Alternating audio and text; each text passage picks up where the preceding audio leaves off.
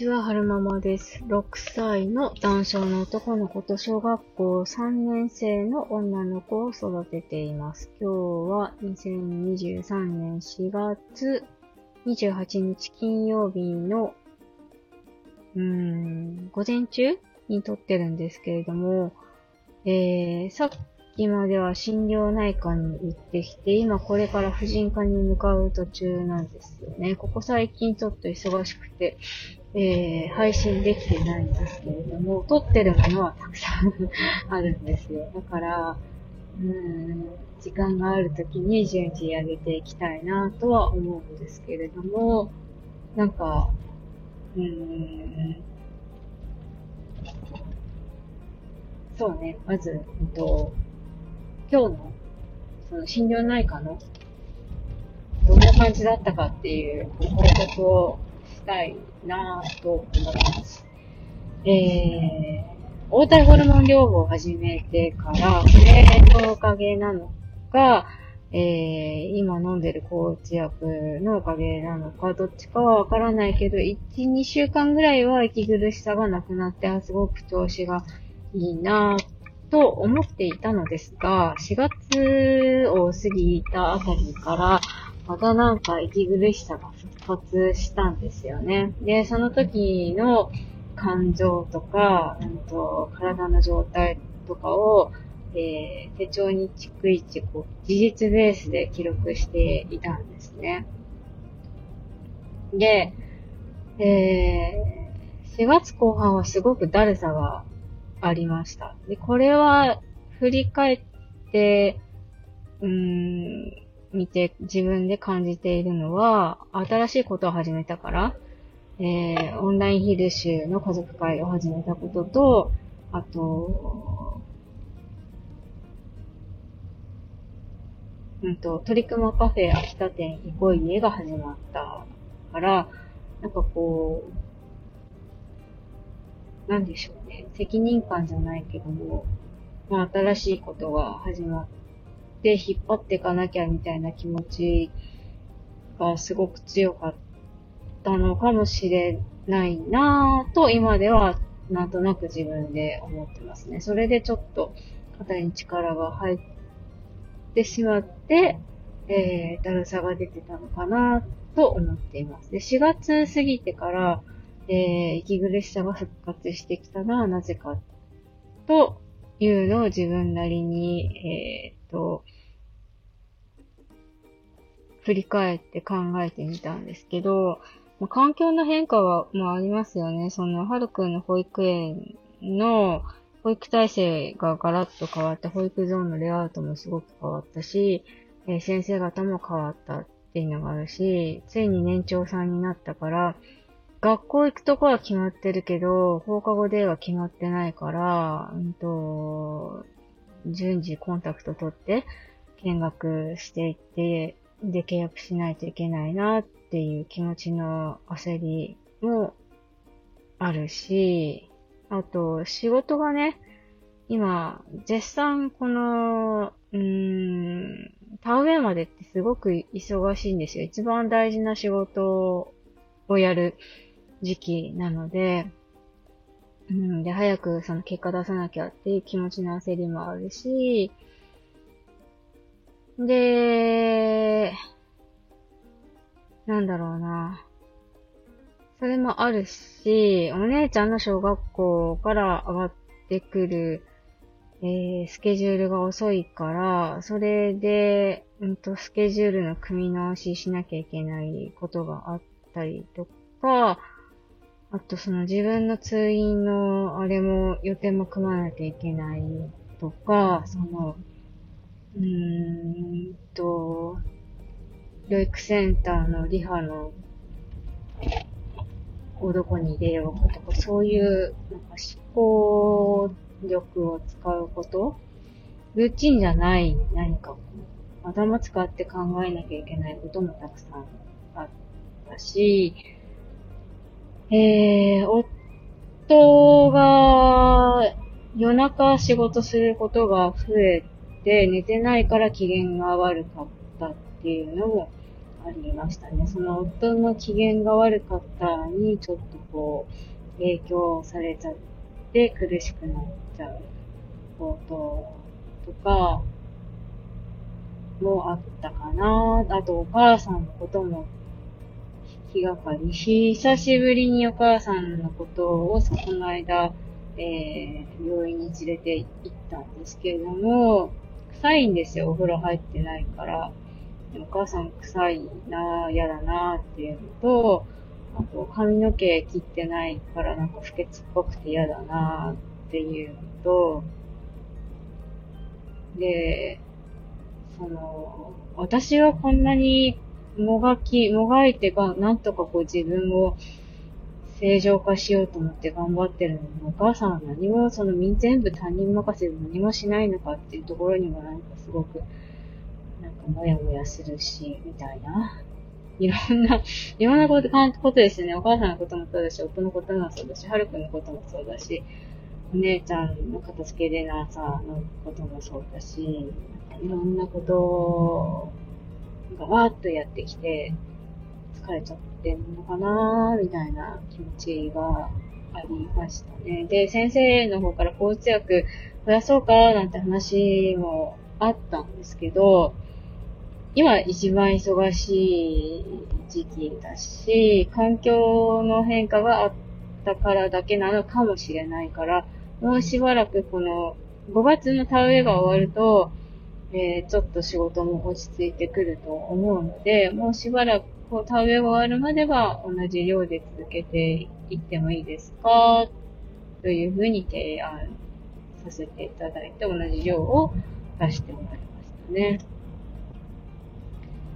で、えー、そう、先生の方からお話があったのは、あの、お母さんの方も大変だと思うけど、これからだんだん年取ってきて自分で自分の身の回りのことできなくなることが増えてくると思うから、そうなった時にどうするかっていうのは妹さんとちょっとちゃんと考えておいた方がいいと思うよっていうお話もありましたね。突然そういうのがやってきた時に、えー、パニックにならないように今から話し合っておくっていう必要はあるよねっていうお話がありました。うんと、あとは夫との関係性の方も、うーん、なんかこう、口論になると苦しくなっちゃうから、途中で私が喋るのをやめて、自分の気持ちを押し殺すことが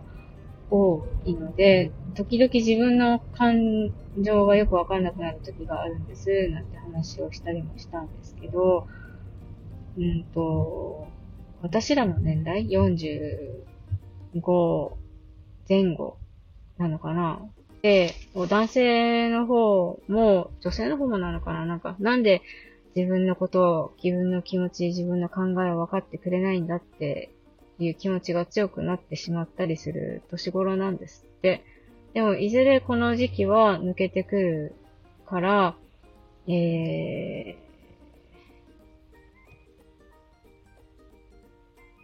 ー、なんでしょうね うん、なんて言ったらいいんだろう。そう、まあ、いずれこの時期は抜ける、必ず抜けるからっていう話は先生がしていらっしゃいましたね。うん、どうやって夫と付き合っていくのが良いのかっていうのは、まあ今後との課題、今後も課題なんですけど、この間夫にお話ししたのは、で、夫と話してるとね、語彙が、なんか、すごくこう、強くなってくることが多いんですよ。私の話し方がいけないのか、何なのかちょっとわかんないんですけど、こう、なんかね、こう、強くなる時があるんですよね。こう、威圧的な、威圧的に感じるような喋り方が、になってくることが多くで、そうなってくると、私もそういうトーンで話しちゃうし、それから、またヒートアップして別のことが、昔のこう嫌だなって思ってたことが、えー、引っ張り出されてきて、みたいなことがあったりとかして、で、それで、えー、30分以上話してると、どんどん息苦しくなって、あと呼吸が出てきちゃったりとかした、したので、あの、夫と話し合って、えー、話し始めて15分経ったら、あの、15分以上経ったら私がトンピク飲むことにしようって言って、は、うん、そういう話はしましたね。で、夫の方は、あの、うーん、まあ、その辺言ったけど覚えてないから、私の方でちゃんと、その、そういう風になった時は、15分カウントダウンして、あ、15分過ぎたな、まだ喋ってんなって思ったら、うん、すっとキッチンに行ってお薬飲んだりとかするのはしてましたね。あと、わーって言われた時に、なるべくこう感情的に返してしまうと、言い合いになってしまうから、うんと、うーん、なるべく、その、父の言いたいことは、こういうことかなとか、何が一番言いたいのかなとか、なんか話したときに、それを、えー、その話から父はどういうふうに考えたのとか、いうふうに質問するようになるべく気をつけていて、で、夫から振られた話題に対して、感情がわっとこう、なんでしょうね。湧き上がっ負のね、感情がわっと湧き上がってきちゃった時は、なるべく、瞬発的に、うんと、反応せずに、ぐっとこらえて自分のそのふつふつしてる感情が収まるのを待つようには心がけてますね。でも今朝はそうやって、あの、わってぐらってきたから、えっと、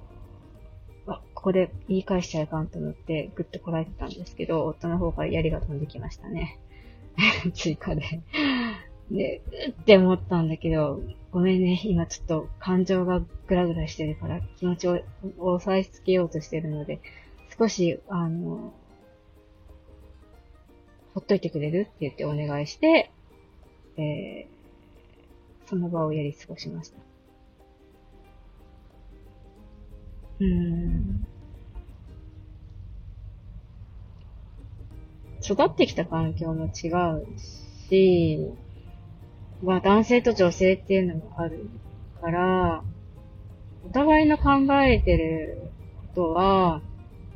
ちゃんと伝えないと、わかんないし、お互いがお互いに自分の考えてることをちゃんと言語化できるかどうかっていうのもありますよね。できない場合もあるし。で、自分と思っ、自分が思ってたのと違う返答が返ってきたとしても、うーん、なるべく、あ、そういう考え方もあるのねって思うようにしたいなって頭の中では思っていて、でも、感情ってね、その瞬間的に、う、悲しいとか、う、嬉しいとか、う、ムカつくとか ぜ、や、絶対その人間だから出てきちゃうじゃないですか。で、まあ、ポジティブなね、嬉しいとかいう感情はもう瞬間的に、えー、フィードバックしていいと思うんですけど、ネガティブな感情を瞬間的に返してしまうと、あの、相手もそれに反応してしまう、同じトーンで反応してしまうので、なるべくその湧いてきたネガティブな感情は一瞬、一瞬っていうか、うん、ちょっとこう、しまって温めるようにしようかなっていうふうに試みてる状態ですね。それが、うーん、夫にとってはいいかもしれないけど、私にとっていいかどうかはちょっと今のところ謎ですね。そうやって溜め込んで溜め込んで、溜め込みすぎて、うん、自分の体調壊、自分の体調、メンタル壊す可能性も大いにあるし、そこら辺はちょっと、ねえ、どうしたもんかっていう感じなんですけど、先生の方にカウンセリング受けた方がいいですかって相談してみたんですけど、もうちゃんと自分のこと俯瞰してみれてるから、カウンセリングは必要ないんじゃないかなっていうお話でしたね。うん。なんか誰かにじっくり聞いてほしい。そう、じっくり深掘って聞いてほしい。だから今、ね、スタイフで喋ってみましたけど。えーと、えー、ぐちぐち聞いてくださってありがとうございました。最後まで聞いてくださいました。ありがとうございました。それではまた。